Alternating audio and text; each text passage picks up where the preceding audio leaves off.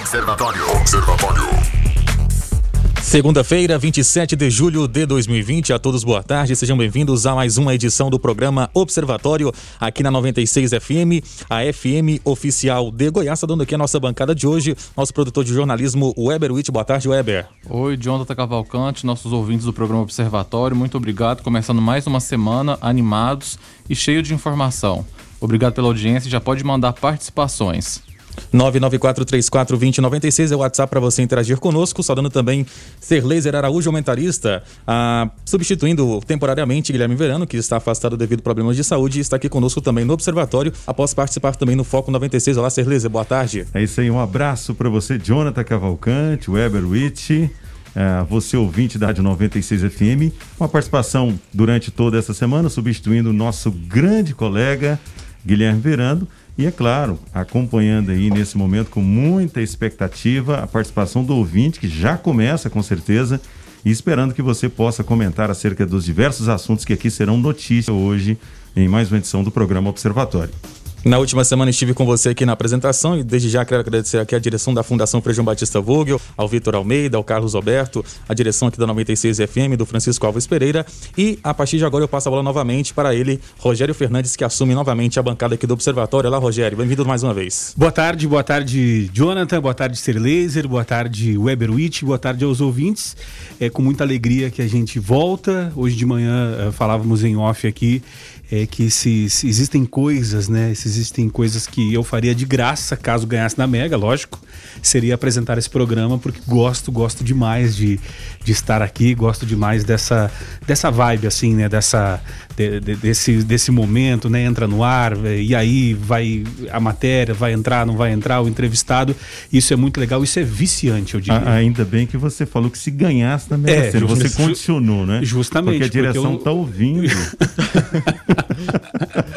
tá certo, né? Eu, eu tenho fé que esse ano o bolão da, da, bolão da Mega é nosso. Agora, é, agradecer Jonathan, né, que, que segurou aí a onda, conseguiu levar a, a informação, porque é, é quando, quando a gente fala que equipe, né, é, que, que, a equipe é importante é por conta disso, né? Independente de uma peça não estar, as outras têm que fazer é, a coisa acontecer, porque o ouvinte, que é o mais importante, ele precisa e espera a informação e essa informação chegou com qualidade. Então eu fico muito feliz de estar recuperado e de poder estar aqui é, novamente. É, eu, eu, posso dizer para vocês que depois de tudo isso que eu os amo, tá? Amos a todos. Tá certo. Amos no, no plural, assim, com, sobrando todos os S. Isso é bom, hein? Você está no Observatório da 96 FM. Observatório. 5 horas e 25 minutos. O ouvinte participa aqui através do 994-34-2096. A Claé Martins de Queiroz falando sobre queimada. Fala aí, a Claé. Aqui quem fala é uma moradora da Vila Santa Maria de Nazaré.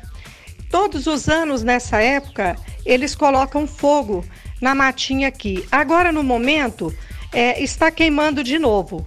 Então a gente tem que denunciar porque Há uma inércia do Ministério Público de Anápolis, da Prefeitura de Anápolis, que ainda não investigou sobre possíveis causas de especulação imobiliária de algum empresário que possa estar interessada nesta área por trás dessas queimadas.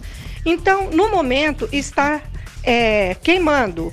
E o difícil é que nós estamos vivendo um momento atípico em decorrência do coronavírus e as pessoas não têm consciência, colocando fogo. Nós estamos vivendo numa época de seca, de baixa umidade no centro-oeste.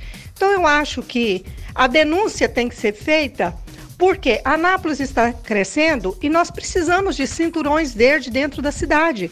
Nós precisamos de área para que a cidade possa respirar. Então, fica aqui o meu apelo às autoridades constituídas de Anápolis que realmente investiguem o que está por trás dessas queimadas recorrentes todos os anos. Meu abraço, muito obrigado e espero que isso sirva de alerta para essas pessoas, né, que estejam colocando fogo na matinha. Obrigado, Claia, pela tua participação. Né? Vale salientar que a nossa produção de jornalismo já encaminhou esta demanda para a Secretaria né, de Meio Ambiente. Agora, uh, imagina só, né? Se foi, é, se pegou fogo né, nessa mata, nesse, nessa área verde, que não está mais verde, né? Por conta é, de causas naturais, tudo bem. Agora, uma pessoa é, colocar fogo é, numa época dessa de seca, onde um dos, do, dos sintomas do, da Covid-19 é a, a, dificuldade de respiração, a falta de ar, chega a ser desumano, né, Celeste? E até criminoso. É importante dizer que é, é o que a nossa ouvinte está trazendo aqui, Rogério, é uma ação criminosa. Muitas pessoas talvez não tenham esse conhecimento, mas a Lei 9.605, de 12 de fevereiro de 1998, essa lei dispõe sobre sanções penais e administrativas de condutas criminosas contra o meio ambiente. Atear fogo é, em mato, desde que cause, inclusive, danos à vegetação, seja mata ou seja até mesmo cerrado, no, é, é classificado na legislação como crime. Crime, inclusive, que prevê reclusão, ou seja, prisão do autor.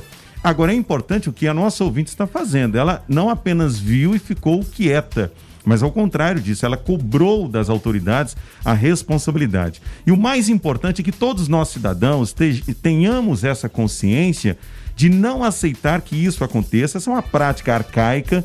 Hoje não se utiliza isso mais nem, nem nas, na zona rural. No passado se fazia muito para limpeza de pasto, hoje Sim. não se faz mais. Não deve se fazer, é crime ambiental.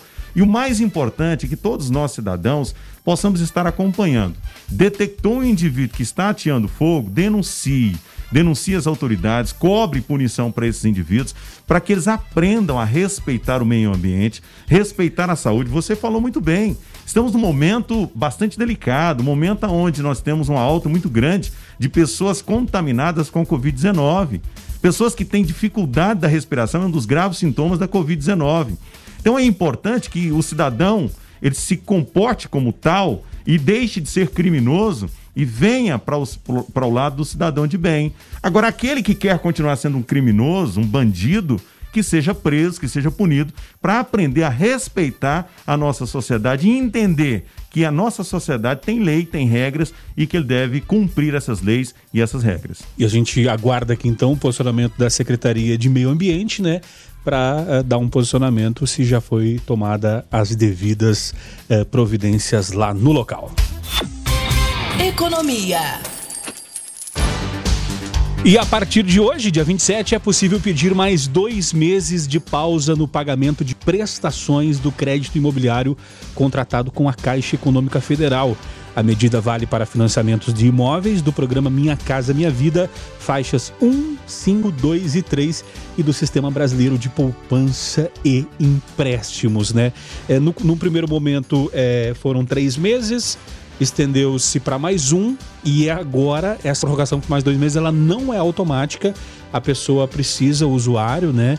é, precisa. É, não, não sei se chama-se mutuário ainda, né? Mas antigamente se chamava é, mutuário. Hoje não mais, né? É, antigamente era mutuário, isso, né? Isso, isso mesmo. É, é, tem que fazer esse pedido para estender para mais dois meses, o que vai tirar muita gente, é, principalmente quem tem em débito automático, né? É, vai tirar da, da, forca ali, porque esse dinheirinho pode ser usado para outras coisas nesse momento, né, Celeste? Com certeza. É importantíssimo que nesse instante nós tenhamos aí a atenção da Caixa Econômica Federal, do governo federal, uma vez que esse banco é vinculado diretamente ao governo federal, para que possamos dar um alento às pessoas, e aí eu estou falando de muitas pessoas em todo o país que dispõem da condição de financiamento de casas. Né? É claro que o benefício, Rogério, não é apenas para financiamento de casas, para o pagamento de prestações. Para aquelas pessoas que tomaram empréstimo junto à Caixa Econômica para construção também, é, há esse benefício também da prorrogação, a, antecipação de até 20% dos recursos do financiamento à produção de empreendimentos para obras a serem iniciadas já é benefício também para algumas empresas. Então, nós temos dentro desse programa benefício para pessoa física e também para é, empresas, no caso, pessoa jurídica. É algo extremamente importante. Agora, é claro que tenhamos a consciência de que é apenas a prorrogação. O ato de eu não pagar a parcela nesse mês não significa que eu não terei que pagar lá adiante.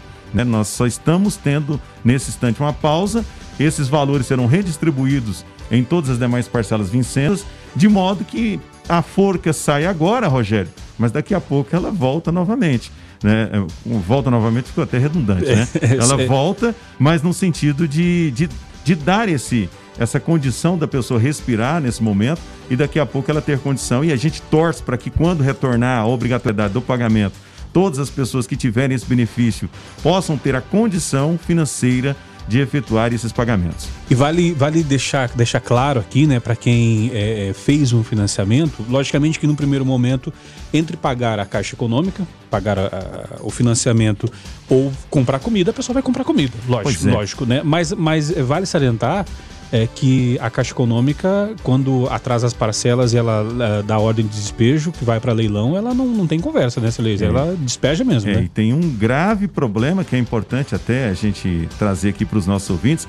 No passado, a retomada dos imóveis, Rogério, dependia de uma ação judicial, ou seja, a Caixa Econômica teria que demandar uma ação judicial. Aí nessa ação judicial, o juiz determinaria ali naquele momento a perda do imóvel né, e a retomada por parte da Caixa Econômica naquele imóvel. Agora não mais precisa de ação judicial. Então, somente a notificação via cartório. Tipo né? uma busca e apreensão de veículo? Não, agora é muito mais simples. Muito mais simples, porque a, a, a busca e apreensão depende de uma decisão judicial, Sim. depende de um processo.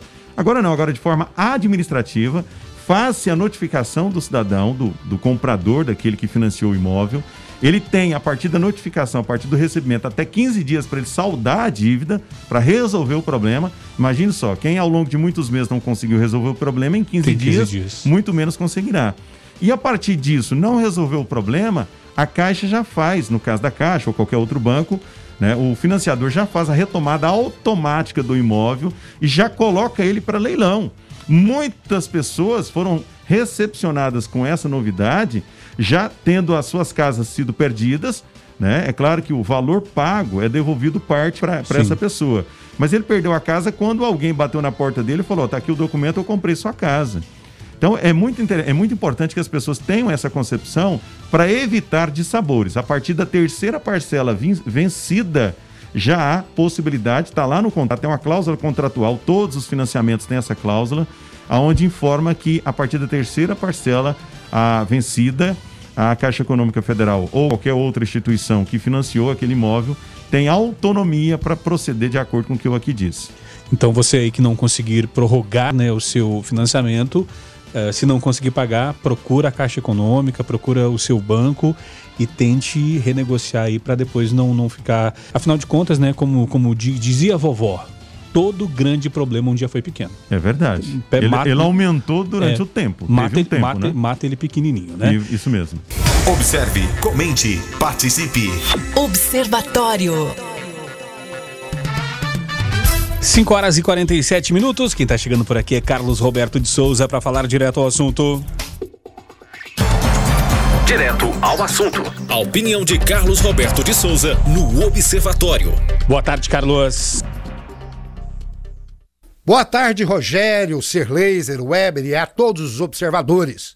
Será que você consegue entender as diferenças fundamentais, as diferenças fundamentais entre esquerda, direita e centro, sem colocar o seu juízo de valor? Acredito que não. É, porque todas elas a gente vai perceber que tem uma identificação com o juízo de valor de alguma pessoa. Vamos tentar resumir aqui para a gente acompanhar juntos e perceber isso. Por exemplo, a esquerda. A esquerda, o Estado tem que atuar para distribuir renda. Sociedade boa é aquela em que o mais pobre vive com dignidade. A direita, o Estado tem que deixar a sociedade funcionar sozinha, porque intervir é ineficiente. A função do Estado é garantir a propriedade. Riqueza é mérito do trabalho. O centro, eles já acham que o Estado tem que intervir um pouco, porque senão a desigualdade social fica insuportável. E em todos os dois casos aí, os, os últimos dois, a direita e o centro, a meritocracia é válida. Meritocracia é um sistema ou modelo de premiação baseado nos méritos pessoais. Por exemplo, mais os mais trabalhadores, os mais dedicados, os mais intelectuais, enfim. Desde que o Estado ou a, a, a própria iniciativa privada ajudem a atenuar os efeitos da de, da desigualdade ou da dificuldade daqueles que são mais pobres e por isso saem em desvantagem. Agora, em relação às questões de autoritarismo, conservadorismo moral, soberba, etc e tal, a meu ver, são circunstanciais. E por que, que são circunstanciais? Porque para qualquer sistema funcionar, tem que existir dois lados: sub, o, quem é submisso, né, quem aceita, e o dominante. E quando temos o, o, o lado aí dominante, dependendo da situação ou da, da, circunstância em que ele se encontra, ele pode, né, e também por se tratar aí de ser humano, ele precisa agir ou mostrar muitas das vezes a sua característica. Né, por isso, às vezes, ele é soberbo, às vezes ele, ele é autoritário, enfim, dependendo da situação. Né? Já não sei uh, outros casos, como muita gente interfere, acha que o sistema é isso, o sistema ele é autoritário. Não. A pessoa tem uma característica autoritária, mas o sistema não é autoritário. É isso que tem que entender, né?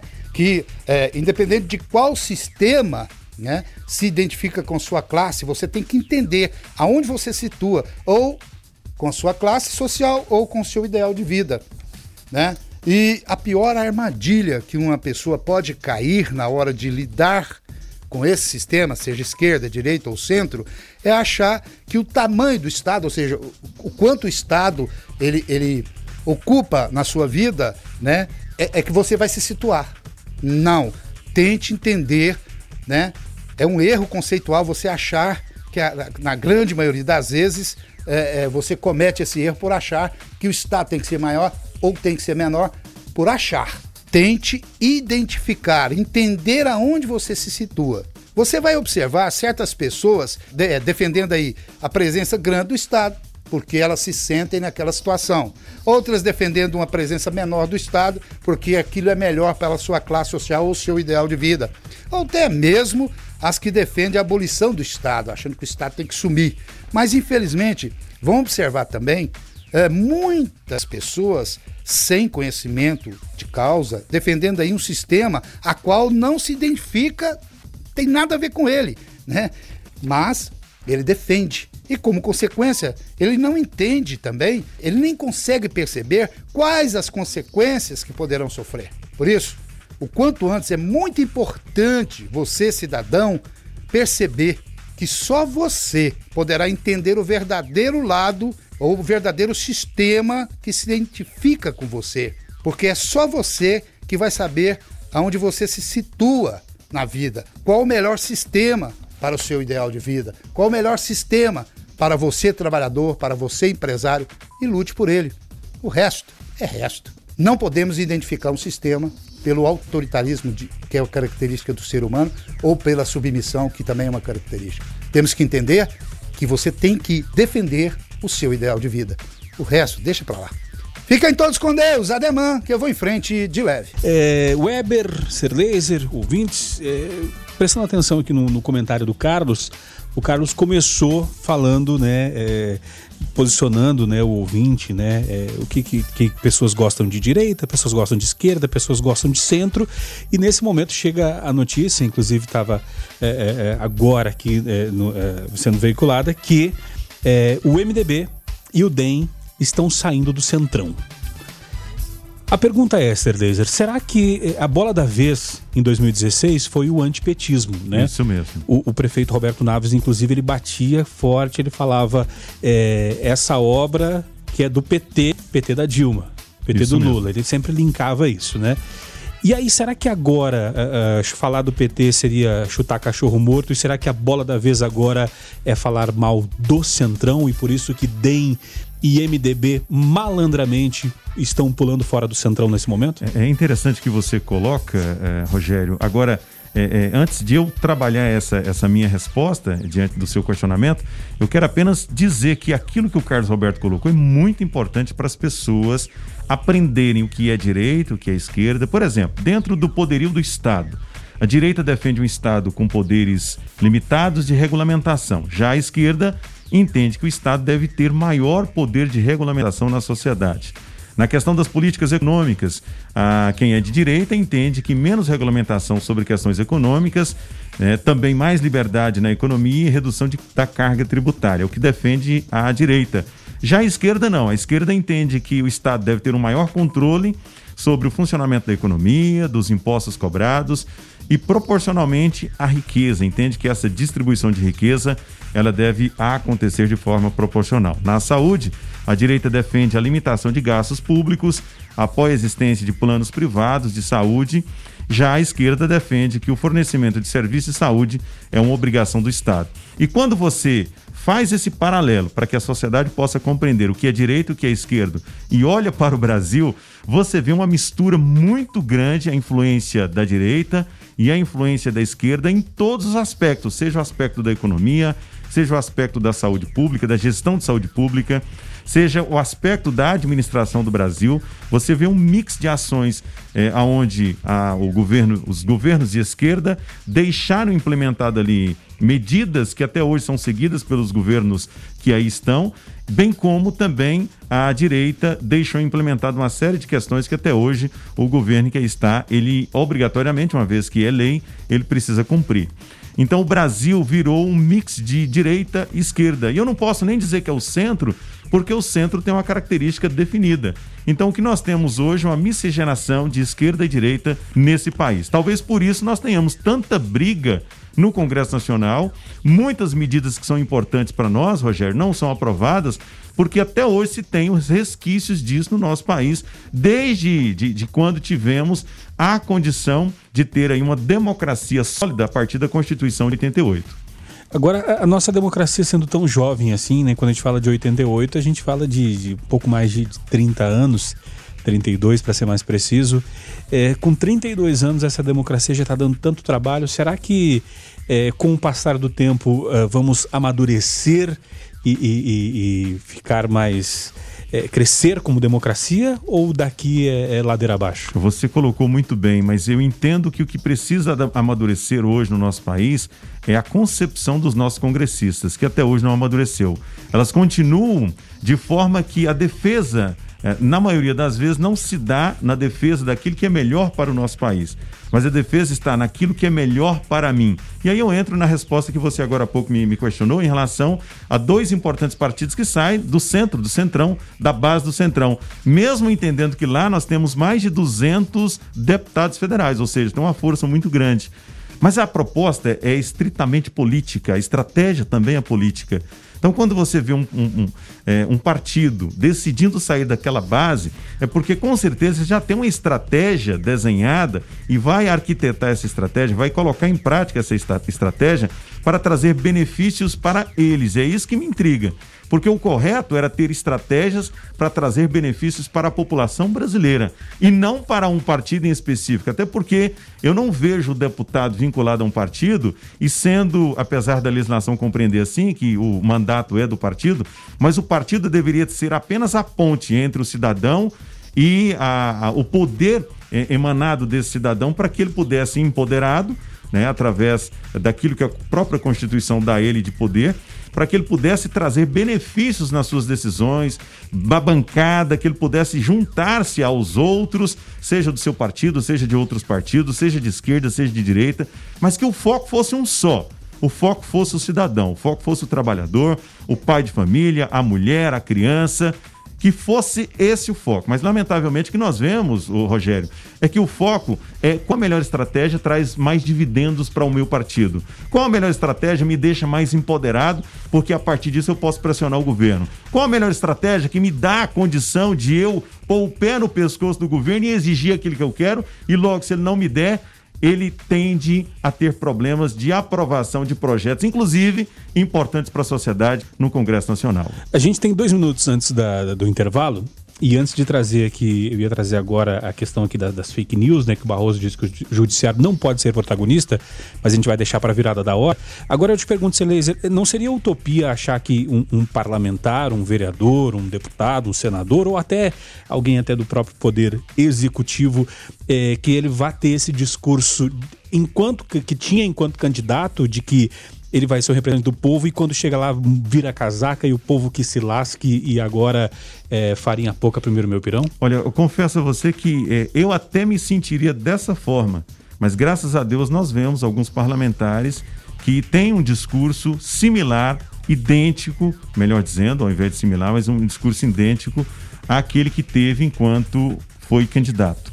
Graças a Deus que no Brasil ainda se vê isso. Porque do contrário, eu Raramente. diria para você, é raramente, mas do contrário, eu diria para você que seria utópico o nosso sentimento, é, no sentido de compreender ou pelo menos achar que algum dia nós tivéssemos alguém com o discurso na gestão do seu mandato idêntica ou idêntico àquele discurso que teve enquanto candidato. Né? Agora, o Brasil tem jeito, Rogério, quando você percebe que pessoas pobres encontram, moradores de rua, nós já trouxemos essas matérias aqui, encontram dinheiro, encontram carteira cheia de dinheiro e devolve para o dono, nós vemos que esse Brasil tem jeito. Porque esse Brasil, graças a Deus, ainda é composto da sua maioria de pessoas ordeiras, de pessoas honestas, de pessoas trabalhadoras. Tem jeito. Nós não podemos é desacreditar, desistir do nosso país. Pelo contrário, nós temos que brigar, quando eu falo brigar, é no bom sentido, tá? Nós temos que lutar, que brigar, que levantar uma bandeira e dizer: esse país é nosso. E esse país será mudado pela intervenção do povo de bem. Porque nós, graças a Deus, pessoas de bem, somos ainda maioria. Você está no Observatório da 96 FM. Observatório. Abrindo agora a segunda hora do Observatório, hoje segunda-feira, 27 de julho de 2020. Agora são 6 horas e 10 minutos. Se você chegou agora por aqui, seja muito bem-vindo, tá? Este é o Observatório aqui na 96 FM. Nós vamos juntos até às 19 horas trazendo notícia informação eu, eh, eu, Rogério Fernandes, eu ia falar Guilherme Verano, olha só. Eu, Rogério Fernandes, Weber Witt, produtor, e o nosso comentarista Serleiser Araújo. E você pode mandar sua participação através do 994-34-2096. Falando em participação, a Maiara tá por aqui. Fala aí, Maiara. Pessoal, boa tarde, tudo bem? Acho que o mais preocupante é que o, o discurso de direita, esquerda, centrão, é o ódio que as pessoas estão empregando nesses discursos. É, como elas estão ofendendo outras pessoas, como elas estão felizes com o sofrimento de outras pessoas que pensam diferente. Então, assim, eu acho que o, o grande problema de tudo isso é esse fana- fanatismo, é esse ódio, né? Acho que tem que mudar. É uma questão de caráter, né? Obrigado, Mayara, pela tua participação. Hoje pela manhã nós falávamos, Ser Laser, no Foco, a respeito eh, desse inquérito da- da- das fake news, né? E o, o- o ministro, né, Luiz Roberto Barroso, ele diz que o judiciário não pode ser protagonista contra fake news e cobra, e, e cobra redes sociais, né? Eh, o presidente do, do TSE, eh, que também ele acumula esses, esses dois cargos, né, afirmou que plataformas são capazes de monitorar comportamentos atípicos e identificar irregularidades na rede. Agora, além dessa questão aqui do, do, do Barroso, que ele colocou, eu, eu, eu questiono, é, aproveitando o seu conhecimento, notável conhecimento jurídico, Sr. Laser, é, como um excelente advogado que é. É, pode Alexandre de Moraes, ministro do STF, ser é, é, é, parte no, no processo, né, tá- estar sendo atacado, né, e ele ser o, o julgador? É, É. eu vou fazer como o Galvão Bueno aqui. Pode isso, Arnaldo? Eu me lembro, me recordo de um filme, inclusive, um filme bastante antigo, Rogério. Um filme estrelado por Sylvester Stallone. O nome do filme é O Juiz. Não sei se você já teve a oportunidade de assistir esse filme. Não, eu sou de, de Anitta pra cá.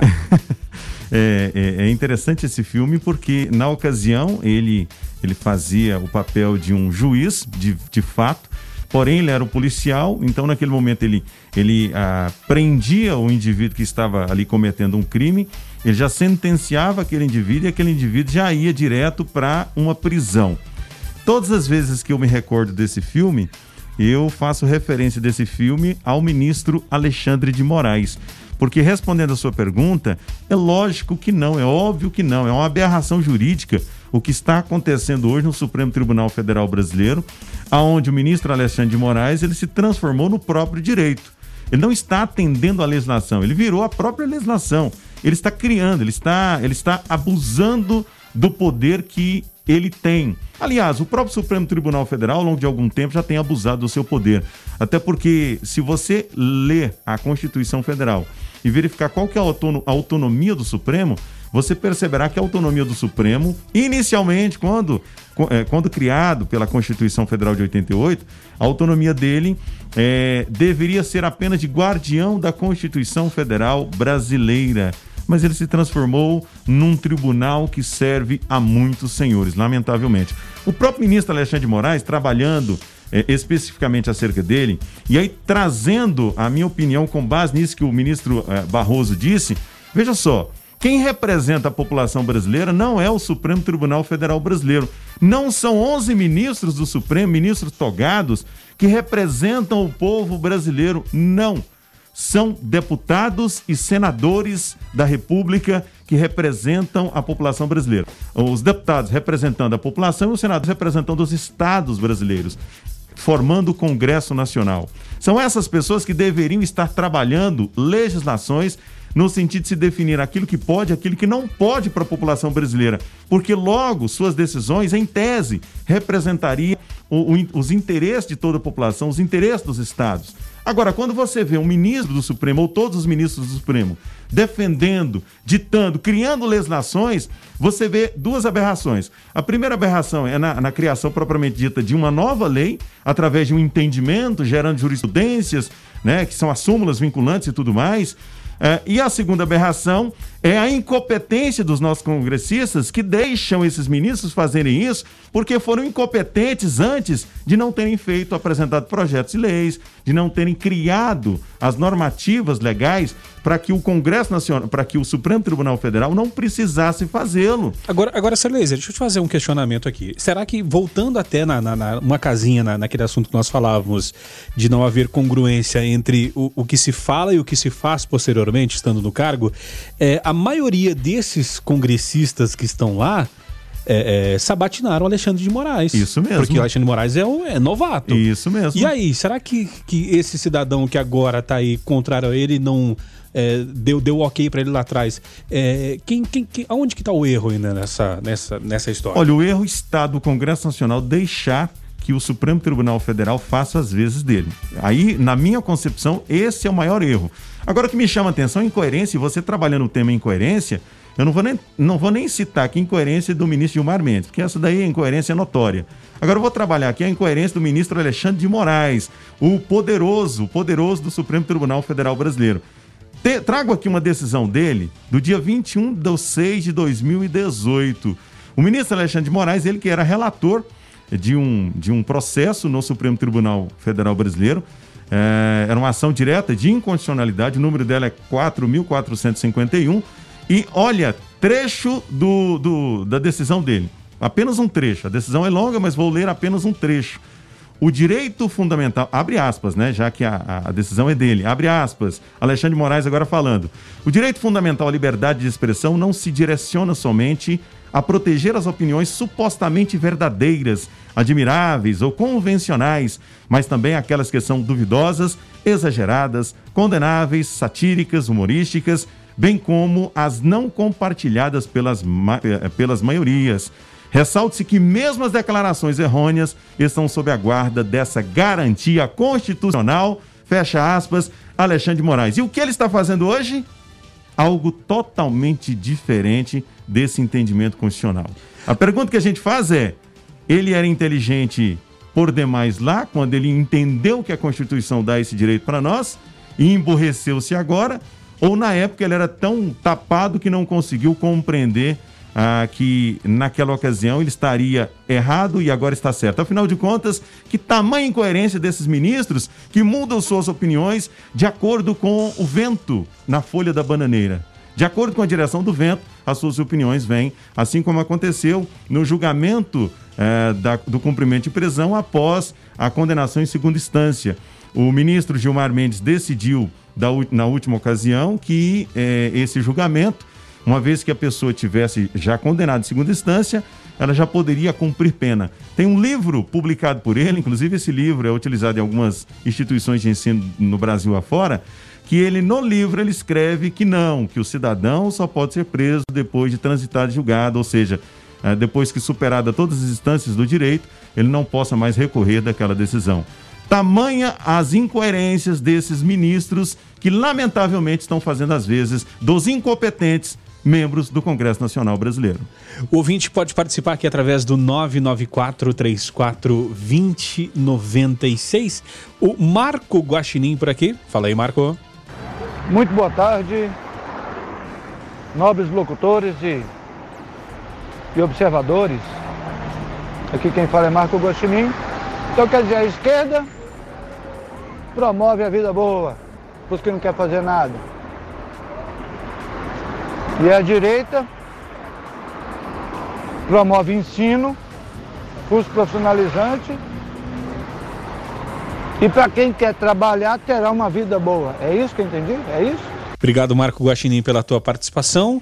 Eu até é, completaria o questionamento do Marco Guaxinim. Será que é, quando começamos a nossa vida com aquele ímpeto da juventude, de que vamos mudar o mundo, somos mais à esquerda e com o passar do tempo vamos endireitando, não do, do endireitar de, de, de se aprumar, mas ficando mais à direita politicamente? E será que quando ficamos velhos ficamos de centro? Pode ser, né? Você está no Observatório da 96 FM. Observatório. 6 horas e 28 minutos. Esse é o Observatório aqui na sua 96 FM, a FM oficial de Goiás. E o governador Ronaldo Caiado rebate críticas sobre redução de incentivos fiscais e diz que luta para manter indústria automobilística passa pelo Congresso, né? E aí quando a gente fala em luta para manter indústria automobilística, uh, diretamente estamos falando de Catalão, né? Aonde tem a fábrica da Mitsubishi e também é, da cidade de Anápolis, aonde temos aqui a Caoa, né? Será que o governador Ronaldo Caiado está de fato é, fazendo é todo o esforço necessário ou não ser laser Araújo? Olha, é, é, importante dizer que a própria matéria que você trouxe aí, dentro do corpo dela, o Rogério, tem ah, uma medida provisória que se transformou em lei, a Lei 13.755 do ano de 2018. Nessa lei, se estabeleceu uma condição extremamente favorável para a região nordeste do Brasil. Né? E aí trazendo um, um risco muito grande dessas empresas montadoras daqui a pouco migrarem para aquela região. Mas ah, eu estou vinculando aqui a questão da data, porque em 2018 o governador Ronaldo Caeda era o que, você se lembra? Senador da República. Pois é, enquanto senador da República, não percebeu isso para o Estado de Goiás, né? Era defensor, Mas, deveria ser defensor do Estado de Goiás, não, era senador. Para quem, vamos lá, para quem está ouvindo e, e, não sabe, o deputado federal é o defensor do cidadão. Isso, e o, e senador, o senador, do, do Estado. Estado. Justamente. Então, Ronaldo Caiado, enquanto senador, não defendeu aquele que, que, que, ele representaria, que seria o Estado. Pois é, e a preocupação é, é dentro do próprio Estado, a pergunta que eu faço, ele não defendeu nem Anápolis, porque ele se julga se intitula Filho de Anápolis. Né? E é interessante que quando ele foi levar o curso público de medicina, levou para Catalão. Catalão tem um curso de medicina público, tá? Em Anápolis, onde é o nascedouro, o berço do governador do estado, aquele que fala: "Eu amo Anápolis". Aqui não tem um curso público de medicina, né? Então, o que nós precisamos nesse momento dizer para ele é que é o seguinte: ele dormiu enquanto senador, agora tem um problemão enquanto governador, mas a, o que nós queremos nesse instante é que ele resolva o problema, porque imagine só você se Anápolis perde a Caoa. Imagine só você se Catalão perde a, a montadora da Mitsubishi. Imagine só o estado de Goiás, a, a, crise que nós teremos de falta de emprego e também de arrecadação que o estado de Goiás terá. Assim, e aí é... é importante dizer, oh, Rogério, desculpa a te interromper, mas é Não, importante prossiga, dizer, prossiga. dizer o seguinte: ele é governador do estado, ele foi eleito para resolver problemas. E agora ele precisa resolver esse grave problema. Não adianta ficar de braços cruzados dizendo: olha, o culpado é o Congresso Nacional, porque se for o Congresso Nacional o culpado, ele também é culpado, porque ele era membro do Congresso Nacional quando criou-se essa condição favorável mais para a região nordeste do Brasil do que aqui a região do estado de Goiás, onde já existia naquela ocasião as duas montadoras que aqui citei. Quando a gente fala é, com, com, relação a essa questão, é, a gente está falando sobre redução de incentivos fiscais, né? É, eu, eu, assim, eu entendo, né? É, eu acho que o ouvinte também entende que o governador, enquanto gestor do estado, ele vai brigar agora para reduzir esses incentivos. Mas será que vale a pena é, brigar por, por, por, essa redução de incentivos fiscais para ter um caixa um pouquinho mais gordinho do Estado e arriscar perder é, esses postos de trabalho, é, é será que é, é, o impacto social não seria muito maior do que esse impacto econômico? Com certeza. Não há, não há que, que se questionar essa questão. Quando você protege emprego, você protege a geração de renda. Né? Por mais que nós tenhamos aí a, a questão da concessão estadual na arrecadação, mas é imprescindível que isso aconteça porque a empresa, o empresário se não tiver um fomento, se não tiver uma redução fiscal, ele não fica. Ele não fica. Assim como aconteceu com a Vicunha em Anápolis, que naquela ocasião era uma, uma grande fomentadora da, do desenvolvimento anapolino e saiu de Anápolis porque não recebeu do governo naquela ocasião, e era o governador Marguito Vilela naquele momento, não recebeu do governador um incentivo fiscal que cobrisse a oferta que teve de outro estado. Então ela fechou tudo aqui, para você ter uma ideia, parou tudo. Nós falamos de manhã né? até usando o exemplo da Hering. Justamente, parou tudo e vai para onde é melhor para aquele empresário. Afinal de contas, quem monta uma empresa, ele monta visando lucros. Ele não monta a empresa para fins social tão somente. Ele monta a empresa visando lucros. O próprio, a, te, a própria terminologia empresário né, é, é justamente a organização para se conquistar dividendos, dinheiro. Então, o empresário que tem uma oferta fiscal maior no outro estado, ele vai fechar aqui e vai para outro estado. Agora, compete os nossos governantes terem responsabilidade, e aí eu chamo a responsabilidade do governador Ronaldo Caiado, inclusive para mostrar para que veio ser governador do estado de Goiás, porque até agora, eu particularmente, isso é um julgamento meu, tá? Não é da rádio, é meu. Até hoje eu não, não vi para que ele veio ainda. Por que, que ele veio, né? Mas, enfim, eu espero que ele tem um tempo ainda, eu espero que ele mostre daqui a pouco para que veio e o que está fazendo e qual será o resultado positivo deixado pelo governo dele para todos nós do estado de Goiás, mas especialmente, carinhosamente, para o berço nascedouro dele, a terra que é Anápolis. O ouvinte pode participar aqui através do 994-34-2096. E a juíza substituta da Operação Lava Jato na Justiça Federal em Curitiba, Gabriela Hard, ela decidiu suspender o prazo da ação que destinava 508 milhões provenientes de multas e acordos de leniência né, na operação para o combate da pandemia do novo coronavírus. A suspensão vale até que o Supremo Tribunal Federal, STF, decida se cabe à força-tarefa ou não decidir a destinação desses recursos.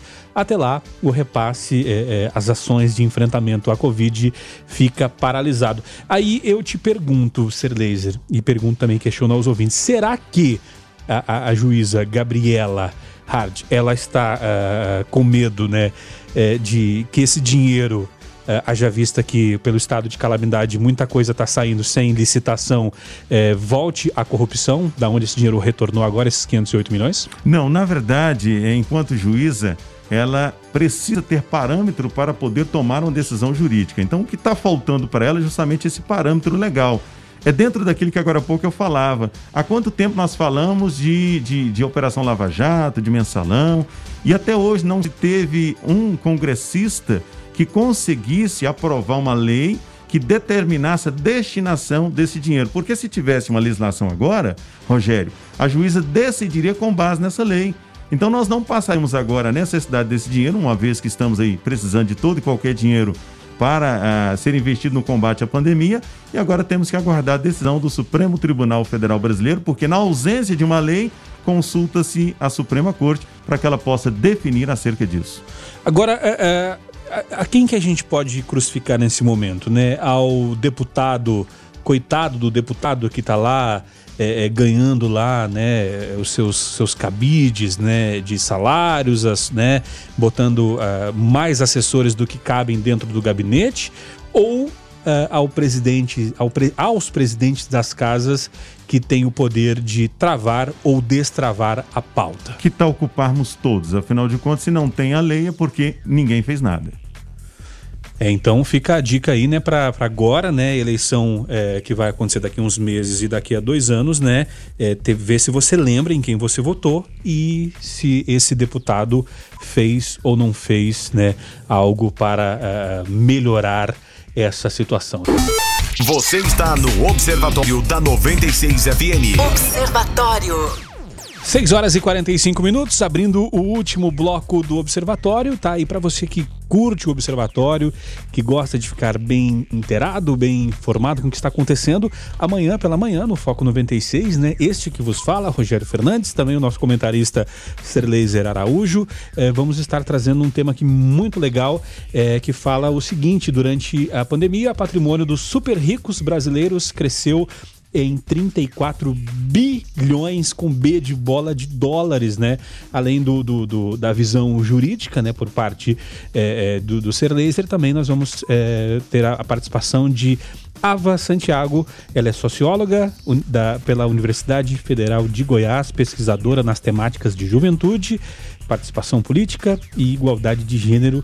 Então vai ser um, um debate muito, é, mas muito é, é, é embasado e que com certeza eu conto aqui com a sua participação para é, engrandecer também este debate, tá? 6 horas e 46 minutos e bispos da CNBB assinam carta contra governo Bolsonaro.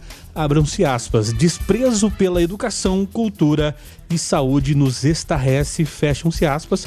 O documento ainda seria analisado por Conselho da Conferência Nacional, mas acabou vazado uh, ontem, né? O Palácio do Planalto disse que não vai comentar o caso.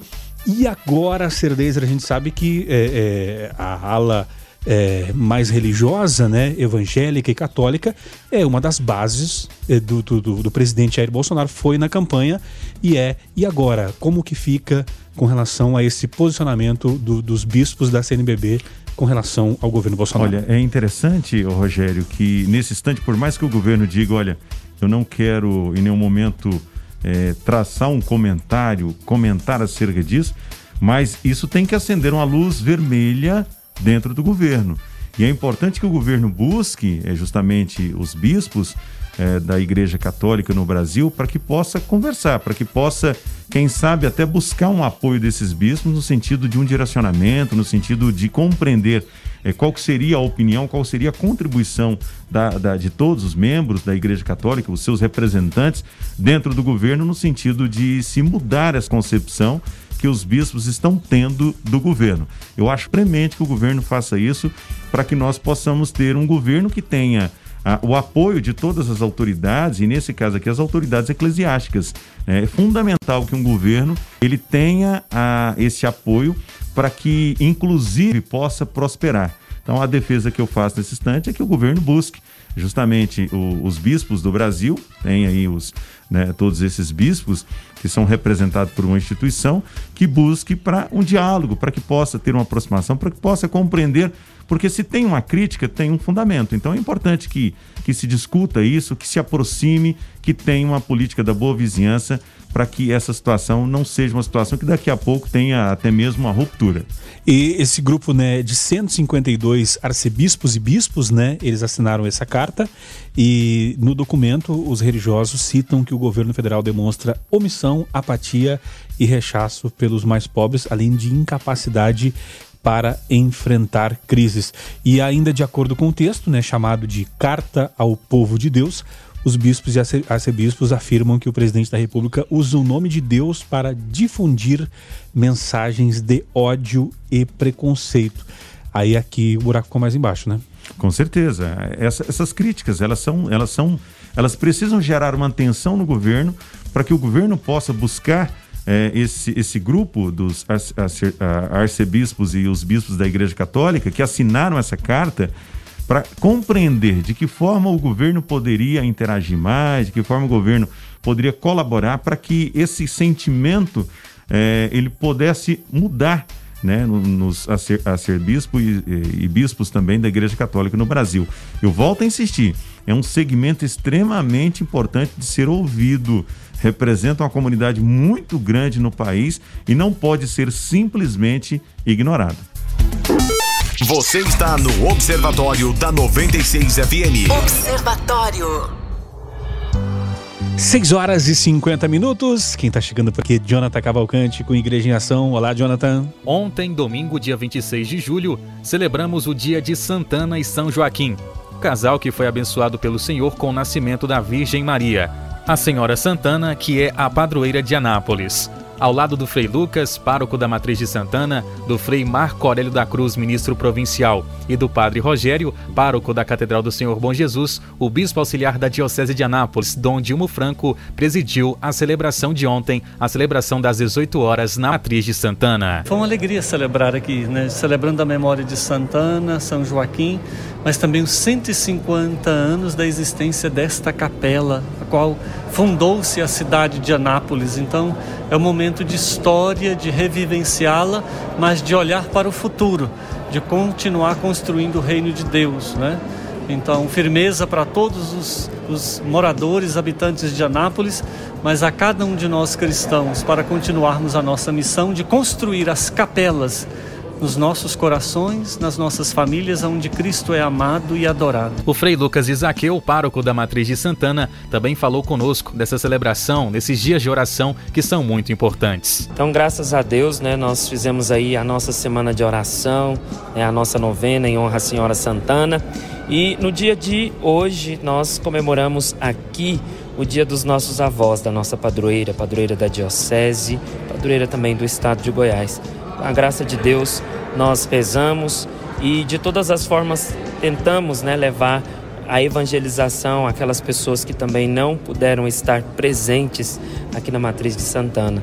Foi realmente uma experiência, né, tudo diferente, mas graças a Deus saiu tudo bem. Louvemos Santana e São Joaquim. Jonathan Cavalcante para o Igreja em Ação. Observe, comente, participe. Observatório. 6 horas 52 minutos e meio, esse é o Observatório aqui na sua 96 FM. Se aqui no Brasil a coisa está inflamada, uh, sendo que a eleição é só em 2022, nos Estados Unidos, a fervura está eh, um pouco mais quente, porque a, a corrida eleitoral lá para presidente é, acontece nesse ano, né? E após Portland, né, é, confrontos entre polícia e manifestantes voltam a se espalhar por várias cidades dos Estados Unidos. É, o envio de tropas federais para reprimir os protestos incendiou ainda mais as multidões que se manifestam em diferentes cidades Portland é um reduto tradicional de ativismo operário e de desafio à autoridade. É, será que é, toda aquela popularidade que Trump é, vinha é, é, é, vinha surfando né, por conta da, da, da onda econômica que estava muito legal nos Estados Unidos, agora pode vir abaixo com a crise econômica e com esses protestos? Olha, eu estava nesse final de semana, inclusive, lendo acerca até da, dessa campanha eleitoral que está travada nos Estados Unidos, Rogério, e eu vi ali uma situação extremamente delicada onde Donald Trump está vivendo, porque o seu, o seu concorrente, dentre outras questões, ele foi por seis vezes senador nos Estados Unidos e duas vezes vice-presidente no governo antecessor a, a Donald Trump. Né? Ele foi vice-presidente da República no governo, o primeiro governo é, de, Obama. de Obama, né? nos dois governos, melhor dizendo. Então você percebe uma pessoa que ele, naquele momento ele trouxe um presidente que é o Barack Obama, que tem ainda uma aceitação muito forte nos Estados Unidos, mas eu lia na matéria e a matéria dizia que o maior entrave de, de Donald Trump é justamente a gestão é, do combate ao coronavírus que tem trazido resquícios extremamente negativos no seu governo. E o seu opositor tem trabalhado muito essa oposição e muito bem Além, é claro, dos diversos confrontos que nós tivemos depois da morte daquele, daquele homem negro nos Estados Unidos é, por um policial branco. Né? Nós estamos falando de alguém que foi vice-presidente de um governo de uma pessoa negra, que foi é, Barack Obama. Então, tudo tem a ver é, que depõe contra o presidente Donald Trump. Traz prejuízos irreparáveis à campanha dele. Só que tem um detalhe: nós estamos a menos de 100 dias da eleição que acontece no início do mês de novembro desse ano nos Estados Unidos. É um problema sério. Os confrontos, as, a, a todos esse, esse cenário, entre aspas, de guerra em alguns estados e alguns municípios dos Estados Unidos, mas tudo isso tem trazido um prejuízo para ele, o presidente Donald Trump, que corre o risco, já que tem uma diferença em algumas pesquisas até 15 pontos é, atrás do seu, do seu concorrente direto corre um risco de ficar de fora da reeleição por conta da crise de gestão da pandemia. Né? A, gestão não tem sido aprovada pelos americanos e principalmente por essa questão, uma questão racial que o governo, no princípio, até estava bem com seu discurso bastante eloquente em relação a isso. Mas nesse ano não está indo bem e por isso a população tem o rejeitado bastante. Tá certo, a gente vai encerrando então o observatório de hoje. Deixa eu agradecer aqui o pessoal ouvindo, participando. Mandar um abraço pro Everton lá do Jardim Progresso, Ricardo Belchior da Jaiara e mandar um abraço também para Liris, Ivan de Paula, Alcântara, Gleike, que estão ouvindo lá de São Paulo e mandaram um bom retorno ao Ser Laser. É, pega longe essa antena da 96, né? É verdade. Um abraço para todos eles. Deixa eu mandar um abraço muito especial para minha filhinha, a Julinha. Julinha. Julinha. Mandou uma mensagem muito bonitinha aqui. Minha gatinha mandou uma mensagem mensagem. Um beijo para você, um beijo também para minha outra filha, a Evelyn, e para minha esposa, a Marlúcia. Não esqueceu de ninguém, senão vai bater o ciúme. Não, né? não, não. Esqueci de ninguém, não. Então tá certo. A gente vai encerrando então o observatório de hoje. Deixa eu agradecer demais a, a você que participou, mandou mensagem. Obrigado pela audiência, obrigado pelo carinho, tá? Weberwitch, então, é, dito isso, não há tempo para mais nada. É, Até há, amanhã. Não há, passou muito rápido. Até amanhã. Muito obrigado a todos pelo carinho e audiência. Abraço. Tá certo, então, Ser Laser, até amanhã, às seis da manhã, no Foco 96. Valeu, um abração para você, Rogério, para o Weber e para você, querido amigo ouvinte. Até amanhã, se Deus quiser, a partir das seis da manhã, aqui na Super 96 FM. Tá certo, a gente vai ficando por aqui. Na sequência, você fica com a Gabi Moraes no Conectado. Nós voltamos amanhã às seis da manhã no Foco 96. Fiquem todos com Deus, paz e bem. Observatório. Observatório.